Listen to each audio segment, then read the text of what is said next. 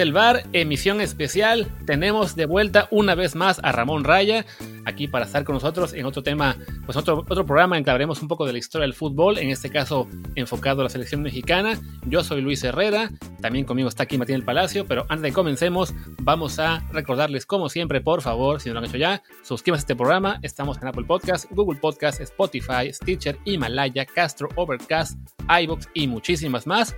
Y pronto en más aplicaciones también, así que por favor suscríbanse, déjenos un review 5 estrellas para que más gente nos encuentre, también pongan la descarga automática y así, pues cada cosa que hacemos, como este programa especial que tenemos acá con Ramón, como hicimos también la semana pasada, si no me recuerdo, pues vale mucho más la pena hacerlo para que más gente lo pueda escuchar y lo comparte con sus amigos. Y ahora sí, primero que nada, Martín, ¿cómo estás?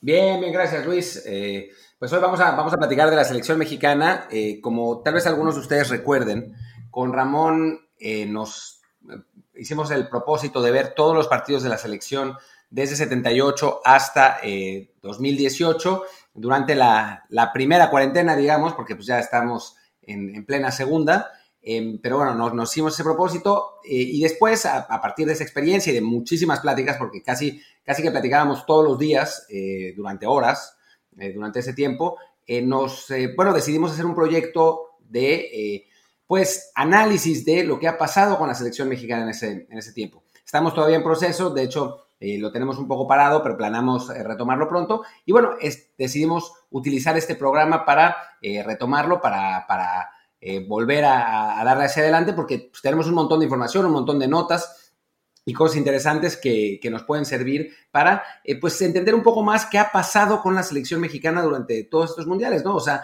a pesar de que no, son hace tanto tiempo, hay muchos mitos alrededor de, estas elecciones, hay muchas pues anécdotas y cosas que, muchas veces no, no, corresponden con la realidad.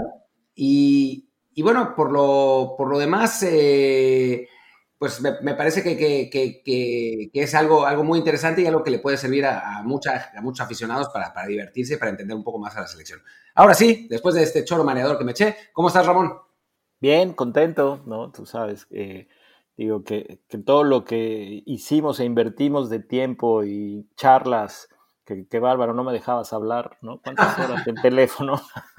Este, sirva por lo menos para compartirle un poco a la gente el día de hoy, aunque como bien dices, ¿no? La idea es eh, en un futuro no muy lejano, cuando termines tus vacaciones, eh, poderle meter con todo y, yo diría que está un poco detenido, porque eso de que está un poco parado, yo creo que no sé, no sé cómo está el nivel sociocultural de los que escuchan el podcast y no quiero que nos alburen. Bueno, pues nos arriesgamos, nos arriesgamos al albur, pero sí, está un poco detenido. Eh, y bueno, pues, ¿qué te parece, Ramón, si, si la arrancamos un poco con, con, eh, con, cosas de, pues un poco generales, ¿no? O sea, yo, yo voy a soltar algunos mitos que, que pues se repiten constantemente en, Twitter, en, las narraciones, etcétera, etcétera. Y pues entre los dos vamos, vamos platicando qué es lo que vimos y si, y si estamos de acuerdo o no, etcétera, ¿no? el primero que voy, a, que voy a decir es el siguiente. La selección de Francia 98 es la mejor de la historia de México. Bueno, yo creo que no. Yo creo que no. Este, analizando los partidos, y precisamente a raíz de este tipo de, comentarios y mitos, ¿no? Se puso de moda en, la primer cuarentena, como la llamaste bien, que aparecieran muchos jugadores de esa época eh, como si fueran los próceres del fútbol nacional, ¿no? Cuando la realidad es que eh, pues terminaron en el mismo nivel que las últimas siete selecciones. Este, eh, creo que como suele pasar en, otros temas, conforme va pasando el tiempo, vamos olvidando, vamos creyendo, los que vamos envejeciendo, que nuestra época sí es mejor que la actual, que nuestra música es mejor que la actual, que nuestro fútbol es mejor que la actual, que nuestra manera de competir en nuestra época era mejor que la actual, cuando la realidad es que me parece que es muy diferente. ¿no? Eh, en el caso del 98, pues eh, realmente nunca se tuvo una, una oportunidad real de ganarle a Alemania, ¿no? O sea, si bien existe esta falla de Luis Hernández después de que hace este excelente gol, ¿no? Que pudo haber dado la, la, lo que mucha gente creía era la puntilla, en general el partido siempre fue dominado por Alemania. Y bueno, a eso hay que añadirle, yo estoy, estoy de acuerdo contigo, o sea, creo que están muy parejas las selecciones mexicanas en general, ¿no? Eh, y que tienen chispazos y subidas en algunos mundiales y después en otros no, etcétera, ¿no? Em, yo quiero añadirle también que los partidos de la fase de grupos de México tampoco fueron particularmente impresionantes, ¿no? O sea, a Corea se le gana bien, porque Corea era un equipo bastante flojo. Bastante flojo. Con, Bélgica es un partido de altibajos en el que... Más bajos que altos. Más, más bajos que altos. México reacciona bien y a partir de que se quedan los dos con 10, México ahí sí me parece que es mejor. Eh, y después, después del 2-2 ya no tanto. Y Holanda nos pasa por encima, ¿no? O sea, esa sí, es la que, que, a ver, es, eh, la idea es tratar de hacer estos análisis de manera objetiva, sin ponerte la camiseta, ¿no? O sea, es, sin tampoco buscar ser detractor, sino tratar de, tener una objetividad que a veces es complicada, ¿no? Hay mucha gente con la que yo tengo buena relación en ese, en ese equipo, ¿no? Gente con la que platiqué acerca de esos partidos, gente que incluso no lo recordaba tan bien y como yo lo tenía fresco porque lo había visto el día anterior, no sé, el caso, por ejemplo, de, lo platiqué con Claudio Suárez, ¿no? Este, y él hizo algunos comentarios que no se los voy a adelantar para que cuando Martín y yo hagamos nuestro proyecto eh, les quede esa duda y busquen qué fue lo que Claudio Suárez opina. ¿No? En, un, en una situación más personal, no, no para los medios de comunicación, porque ¿no? si a mí me preguntan de mis entrenadores en un micrófono, va a ser muy difícil que yo mate a alguien, ¿no? Voy a tener que decir, ah, sí, era, era bueno, etcétera. Y ya a nivel personal, pues igual te puedes abrir un poco más, que fue lo que hice cuando platiqué con, no nada más con él, sino con muchos de los jugadores en los diferentes mundiales. Ese, partido contra Holanda, mi impresión personal es, después de que nos pasa por encima en el primer tiempo con Holanda ya clasificada y todo, la realidad es que se empata porque Luis Hernández, así como muchos otros nueves en México, muchos delanteros eh, a nivel eh, Copa del Mundo, han cumplido eh, atravesada por un excelente momento en su carrera. Yo creo que nadie más que Luis Hernández iba a seguir un balón que cualquiera hubiera dado por perdido en el último minuto del tiempo de compensación en un partido en donde además ya estabas clasificado.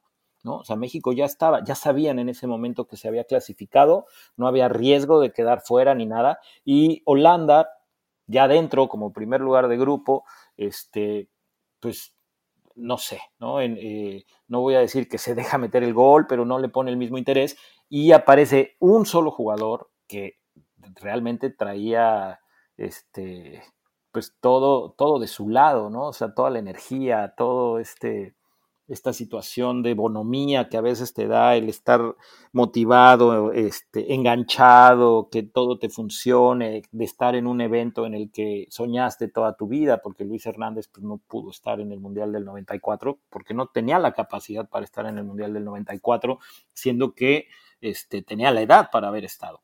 Entonces, es, ese empate, pues a la gente, eh, hoy lo recordamos con muchísimo gusto, ese gol lo vibró mucha gente, pero la realidad es que no habla de lo que fue realmente el partido. Creo que también influye, bueno, el hecho de que al ser, digamos, la primera, el, un mundial en el que se dejó una, una buena imagen en términos de un goleador con cuatro tantos, de haberle ganado un partido, bueno, se le ganó Corea, se empató ambos grupos, se estuvo cerca en el imaginario colectivo de ganar a Alemania, y entonces, aunque el resto de mundiales posteriores hemos llegado al mismo lugar, al haber sido todavía, digamos, de los primeros, con la experiencia además, digamos, de, los penales en 94, digamos, un poco más agridulce, pues ya todo lo que se haga que solo sirva para igualar estadísticamente, se siente como menos, ¿no? Más allá de que en realidad todos los equipos desde entonces han llegado al mismo lugar, ¿no? O sea, todos tienen el mismo mérito. No es que sea más complicado haber llegado a octavos en 98 de lo que es ahora en 2014, 2020, ¿no? Pues mira, lo que pasa ahí, Luis, que, que, sí tienes que analizar, ¿no? si, si, quieres tener una conclusión, sí tienes que analizar cómo se clasifica a ese partido y también cómo se juega, cómo se pierde ese partido. ¿no? O sea, ¿por qué se perdió? ¿Contra quién se perdió?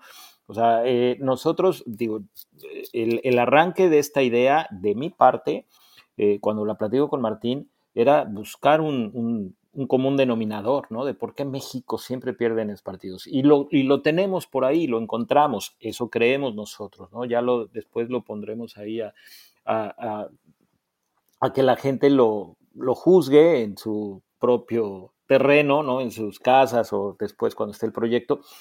Pero eh, yo creo que suele pasar con, con, con las cosas antiguas, ¿no? O sea, hoy los chavos, yo estoy seguro que no han visto esos partidos. Y entonces la gente que defiende esa época, te digo, tiene que ver con que, no, en mi época todo era mejor. Entonces hoy creemos que los que compitieron en el Mundial del 94, los que compitieron en el Mundial de 86, no el 78, porque el 78 los resultados son muy malos, pero yo invitaría a la gente que busque esos partidos y los vea y, y analice y saque sus propias conclusiones de por qué México tiene esos resultados. Ahora, yo platiqué con gente que participó en ese mundial y, te cuentan cómo físicamente llegaron fundidos porque había un problema que, México tenía dos preparadores físicos, ¿no? Tenía por un lado a Rubén Maturano, que Nacho Treyes era el director de selecciones y se lo impuso a José Antonio Roca, y Roca tenía a Pedro Nájera, y Pedro Nájera, que acaba de fallecer, por cierto, este, y Maturano se pelean y entonces los dos, en lugar de unificar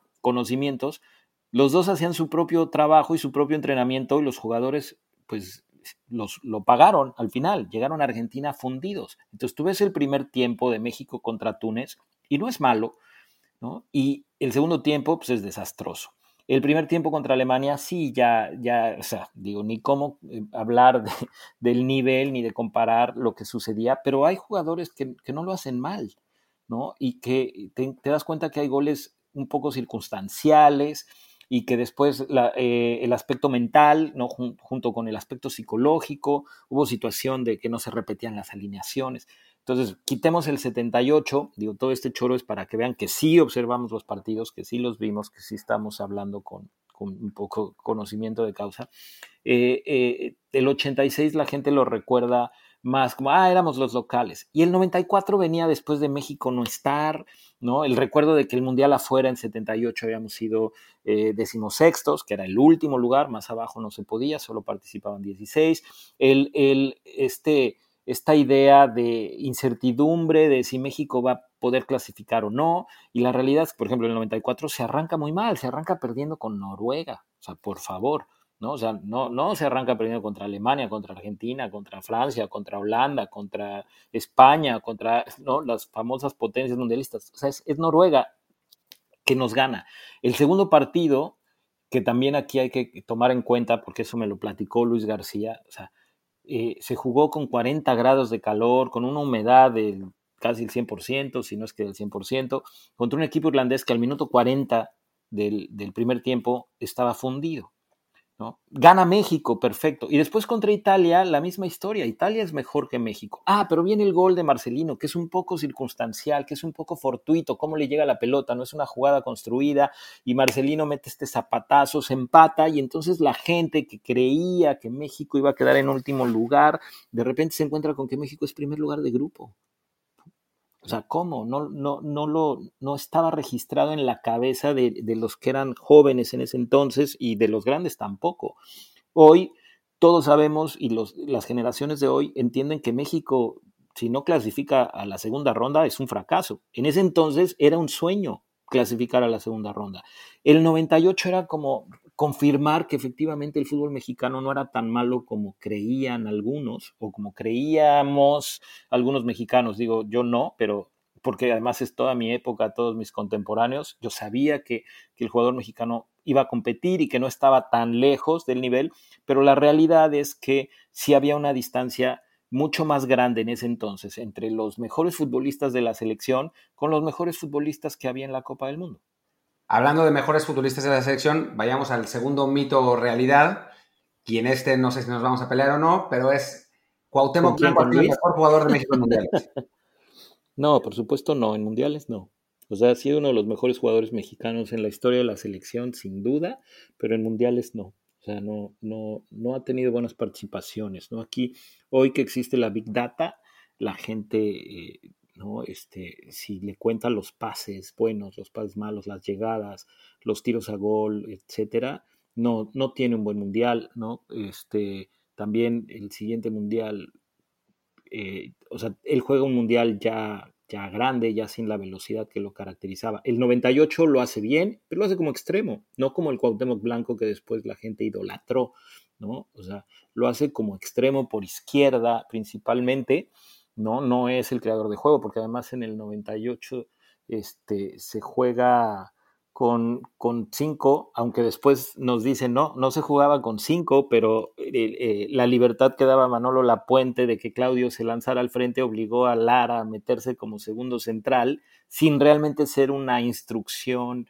este, eh, preestablecida. Se jugaba con dos volantes de contención, con dos carrileros, pero dices, ¿y, ¿y, qué hace a Cuauhtémoc tirándose por la banda? Pues allá jugaba, ¿no? Ahí jugaba en ese espacio, en ese Mundial del 98, cuando era todavía joven.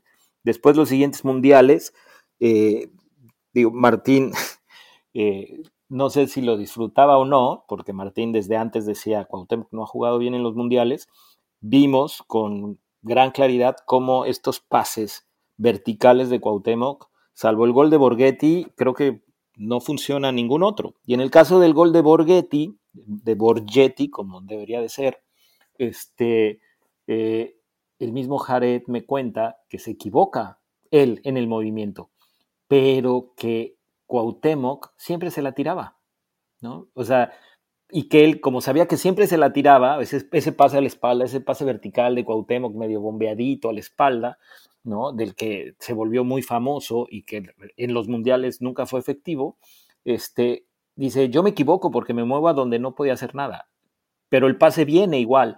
Y entonces no tenía otra alternativa más que intentar ese cabezazo extraño que sorprende a todos y se convierte en uno de los mejores goles de México en Copas del Mundo.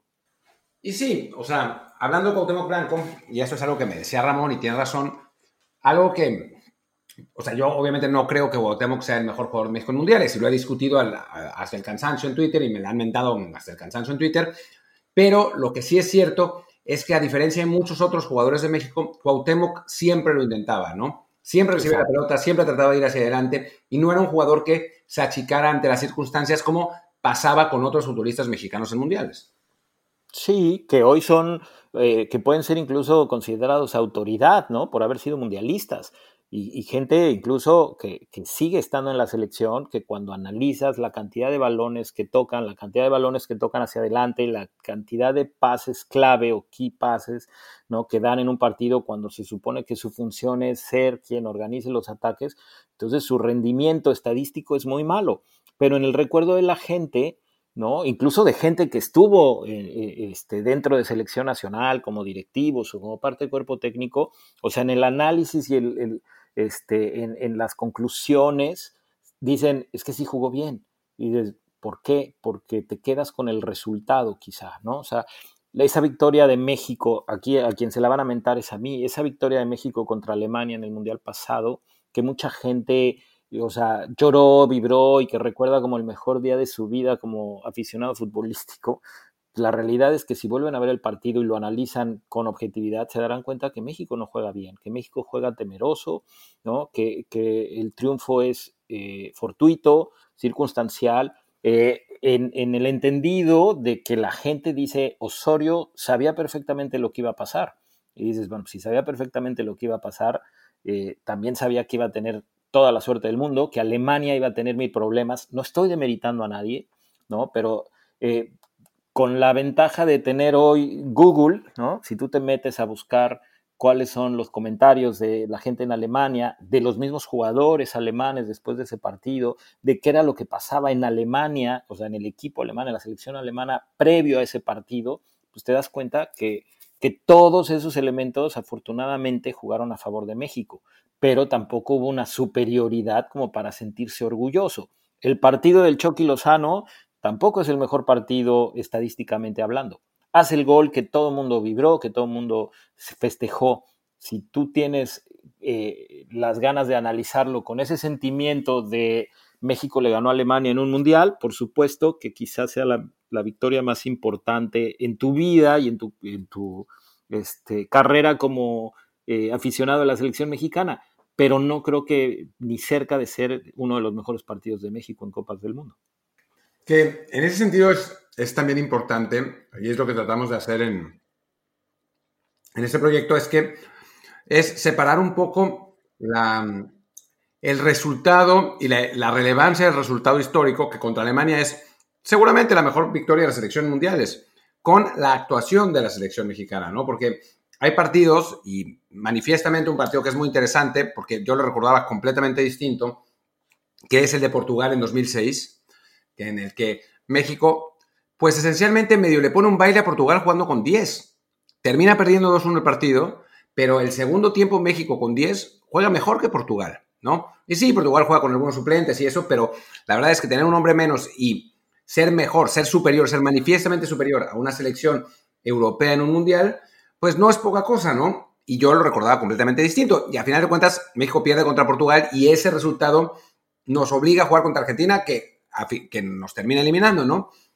O sea que es un, o sea, a nivel resultado, la actuación de México, digo, el, el resultado de México es mucho peor, pero a nivel de actuación, pues no sé si mucho mejor, pero es México se ve con mucha más autoridad que en ese partido contra Alemania que se gana, ¿no? Sí, a mí el, podríamos decir, no estoy, como no lo tengo tan fresco ahora, no recuerdo si es el primer tiempo de México contra Argentina el que me parece que es la mejor actuación mexicana, ¿no? De ese, de ese México de la Volpe, que no tiene tampoco un gran mundial, aunque la Volpe hable y diga y todo, la realidad es que, que tampoco es un, es un, gran mundial, ¿no? O sea, los resultados, o sea, el partido contra Angola y contra Irán, sobre todo contra Angola, es bastante malo. Eh, eh, creo que es el primer tiempo en donde México por primera vez, creo, en la historia de mundiales, hablando de, cuando en el papel se supone que, no es el favorito o no es superior, por primera vez toma la iniciativa de ir al ataque. ¿no? Ese es otro punto que, en el que nos dimos cuenta eh, después de analizar todos. México muy pocas veces ha sido quien propone el partido.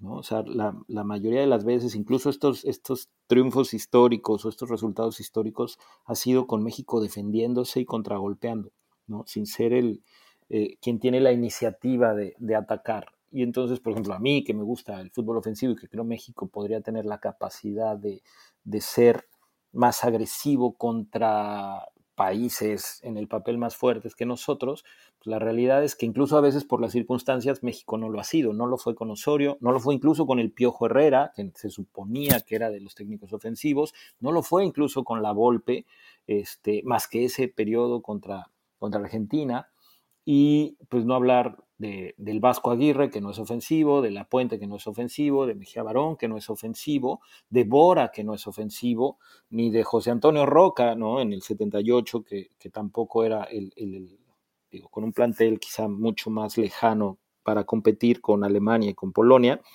tampoco era un planteamiento ofensivo. Entonces, también aquí la gente tendría que entender que eh, mucho de lo que escuchamos ¿no? Afortunadamente nosotros vimos los partidos con narraciones diferentes a las narraciones mexicanas, en donde eh, en una televisora a veces se burlan eh, a mitad del partido y minimizan los esfuerzos y a veces de, minimizarlos y burlarse los vuelven como el mejor de la historia y del otro lado con Televisa diciendo que todo lo que pasa en la cancha es espectacularmente bueno y fabuloso y lo mejor que, que podemos esperar y cada jugada dividida, este, o cada marcación del árbitro, si es en contra es un error garrafal, si es a favor es un gran acierto, los fuera de lugar no son fuera de lugar, o sea, y que se ponen los que narran la camiseta del aficionado mexicano y lo entiendo, ¿no? Se vale.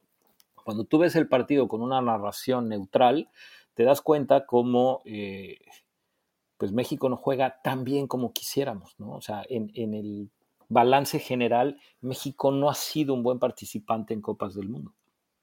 A ver, creo que ha sido un, o sea, yo, yo ahí difiero un poco en el, digamos, en ese balance. Yo creo que ha sido un buen participante en Copas del Mundo, pero no ha sido un equipo que sea capaz de imponer su propio sello en la Copa del Mundo, ¿no? México, para mí, bueno, creo que coincidimos, es un equipo reactivo. Lo hace bien, o sea, incluso con Osorio, que, que jugaba por el amor a ganar y no por el temor a perder, según lo que él mismo decía. Eh, por ahí te tengo grabado lo que dijiste cuando, te cuando analizamos el partido y te demostré cómo era puro choro, ¿no? Cosa que a mí también me sorprendió. O sea, yo, yo todo ese proceso lo viví dentro del centro de alto rendimiento, cercano, ¿no? Eh, a las pláticas que había eh, entre el cuerpo técnico cercano a jugadores, cercano a, a, los directivos y lo que pensaban y cómo se iba desenvolviendo la situación, incluso, ¿no? Este, aquí lo comparto, yo soy el que les dice, espérame, guardado tiene hasta 24 horas antes, porque estaban preocupadísimos de que no sabían si, iba, si lo podían poner en la lista o no, y no se sabían el reglamento de Copas del Mundo. Y yo, por el conocimiento que tenía de los mundiales de fútbol de playa, de futsal, les dije, es que tú das la lista hoy y puedes ponerlo. Y 24 horas antes puedes anunciar que está lastimado y cambiarlo, siempre y cuando sea un jugador de la lista que ya, que ya mandaste. Ellos no lo sabían, les quité un gran peso de encima. Entonces digo, yo estando cercano ahí, yo tenía otro, otro concepto también de lo que era eh, Osorio y su equipo y, jugadores a los que estimo y con los que me llevo bien. Y ya tratando de hacer este análisis objetivo, pues la realidad es que es muy diferente lo que se habló, lo que se cree, de lo que pasó en la cancha. Sí, que ese era, era en realidad el, objetivo de, de, todo este asunto, ¿no? De entender que eh, pues lo que nos dicen, lo que recordamos y lo que eh, creemos, pues muchas veces no es, no es la realidad y por eso también nosotros en cada partido hacíamos notas, eh, podía, hacíamos pues cosas distintas para que, para, pues como para mantener nuestra, nuestra objetividad, porque yo, por ejemplo, ahora ya no me acuerdo de todo eso, ¿no? Y eso que han pasado unos cuantos meses y hay partidos en los que pienso, ¿y esto, quién jugó, este cómo jugó en ese partido, ¿no? bueno, sí, bueno, fueron tantos también que, ¿no? Por eso yo, no me, no me atrevería a decir, tendría yo que ver las notas y regresar exactamente qué partido, cuándo cayó el gol, cómo iban, etcétera. Aquí también, Martín, lo, lo cagado es que lo platicamos con jugadores de ese plantel, ¿no? Y que coincidieron en muchas de las cosas que nosotros observamos. Sí, y muchas veces necesitaban recordatorio incluso, porque decían, ¿en serio pasó esto? Y decías y decían, ah, sí, es verdad. Entonces, bueno, no se trata de demeritar a la selección mexicana, igual la, gente tiene diferentes expectativas que nosotros o, este, sus parámetros no son tan altos o simplemente pues, interviene el corazón, el, el patriotismo, el patrioterismo, ¿no? Este, y cada quien es libre de, sacar sus propias conclusiones. Nosotros simplemente estamos compartiendo lo que creemos que realmente pasó, intentando ser objetivos. Y entender también las limitaciones de, la selección mexicana, ¿no? Porque creo que uno de esos, eh, o sea, no somos, y creo que está claro, y lo, vimos, y, y es, eso sí es algo que me parece que se comprueba, más allá de que México podría ser más propositivo, no es que México esté al nivel en cuanto a calidad individual de esos grandes equipos, ¿no? O sea, si vemos, o sea, ya ha, ido mejorando con el, con el transcurso del tiempo y la verdad es que parece ahora que los mexicanos están más cerca, pero viendo los eh, partidos de, del pasado, pues técnicamente y físicamente muchas veces estamos muy por atrás, ¿no? O sea, México compite porque le compite a todo el mundo y eso es una, característica espectacular de la selección mexicana. O sea, a partir de 78 y hacia adelante, México compite siempre y contra todos. ¿No? Hay, partidos malos como el de Suecia, etcétera, y hay, algunos partidos malos, pero en general México siempre compite. Pero si hablamos de talento individual y de, eh, de formación táctica y eso, sí estamos un paso por detrás. Sí, por supuesto, y se han desperdiciado oportunidades de, pasar a ese famoso quinto partido, quitando el Mundial de 86, que a veces la gente olvida, México ya jugó un quinto partido, este, y, digo, y lo hizo además bastante bien, y, los errores en ese momento, en el Mundial de 86, son, eh, digo, podríamos decir, hay gente que hoy habla como si fuera gran autoridad, que jugó ese partido, o un pedazo de ese partido, y que cuando lo cuando lo analizas, ni la tocó, ni apareció, se escondió, ¿no? Se lastimó. Eh, ¿no? Este, pero bueno, la gente quizá no lo recuerda, recordamos que México pierde en penales, eh, las razones de por qué tira Raúl Servín, por ejemplo, por qué no tira a alguien más, ¿no? La verdadera historia, lo que pasó allá adentro, lo que lo que pensó Raúl Servín, todo eso lo platicamos, ¿no? O sea, digo, estará interesante después compartirlo, no nos alcanzaría y no es la idea de este podcast, simplemente es decirles, eh, por ahí, si, si no nos creen, pues échenle un ojo, ¿no? Ahí existen esos documentos. Y hablando un poco, Martín, de lo que hablabas de, México propositivo, no. Eh, digo, creo que una de las victorias que todos, o bueno, con certeza lo digo, una de las victorias que todo mundo festejamos es a México ganando la medalla olímpica en Londres. Vean el partido para que se den cuenta eh, si México fue propositivo o se defendió, ¿no? O sea, obviamente es fútbol, la circunstancia, un gol en los primeros segundos del partido, después una desesperación por un buen funcionamiento defensivo eh, de, parte de Brasil, eh, permite que México en una jugada que además es más vieja que yo, ¿no? que México sigue haciendo hasta el día de hoy, y seguramente con el Tata no lo he visto, pero estoy seguro porque siguen habiendo muchos jugadores que, que, que, a los que les ha funcionado esta jugada de táctica fija, con ese gol se le gana a Brasil. Y luego también ¿no? Si quieren darse una vuelta, vean la confederación, es famosa, en donde la gente dice México tenía a Alemania en un puño y, y le compitió a no sé quién. Véanla también para que se den cuenta que no es como quisiéramos que fuera.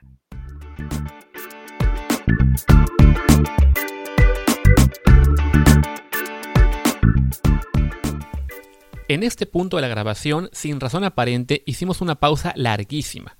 Bueno, larguísima para el stand que tenemos Martín, Ramón y yo. Ya nos conocen, como nos encanta hablar. Pero la verdad es que sí fue una pausa de yo creo que unos 8 o 10 segundos, casi casi hasta incómoda, en la que de repente nos quedamos sin, sin aliento probablemente, pero que bueno, sirve también como un punto intermedio de la charla, que en realidad duró más de una hora, Así que creo que voy a aprovecharla para que la dejemos ahí y mañana jueves a primera hora les tendremos la segunda parte de la conversación. Les prometo que vale la pena también escucharla. En este, en este caso decidimos también, decidí, bueno, eh, cortarla porque sí hemos visto que cuando hacemos un episodio muy, muy largo de más de una hora, se suele perder la atención del, del público, la retención baja. Así que creo que en este caso esta primera parte fue más enfocada en lo que es desmontar mitos de la selección, quizá poner un poco más de contexto en lo que fue esa actuación del 98, que es la que mucha gente recuerda como la ideal y como la que mejor lo hemos hecho. Y si bien pues, fue un, mundial para México, pues no es tampoco algo que se destaque tanto por encima de los demás. Así que igual el tema de Cuauhtémoc Blanco. Y bueno, y lo, que fue la, la, victoria contra Alemania en 2018, ¿no? Así que creo que este punto nos sirve para para hacer la pausa, para que el programa les quede más cortito y ustedes no, no se cansen al minuto 50. Y ya mañana, les prometo, jueves primera hora va a estar la segunda parte de esta charla, que a su vez fue la segunda parte de toda una velada que estuvimos con Ramón platicando. Ya también, si, no lo han escuchado, tenemos la práctica de la semana pasada que hicimos sobre, sobre el debate entre Messi, Pelé y, Maradona. Así que si no lo han escuchado, pues aprovechen también para ir a ese, ese debate y así no se pierden nada con Desde el Bar. Y ya, pues por ahora lo dejamos en este episodio más cortito, de treinta y pocos minutos. Mañana será un poco más largo. Lo que queda de charla son como unos 40, si no me equivoco. Y pues nada, en nombre de Ramón, de Martín y mío, pues muchas gracias y nos vemos mañana. Yo soy Luis Herrera, mi Twitter es arroba luisrha. El de Martín es arroba martindelp. El de Ramón es arroba Ramón Raya 23 y por último el del programa es arroba desde el bar POD, desde el bar pod. Pues gracias y hasta mañana.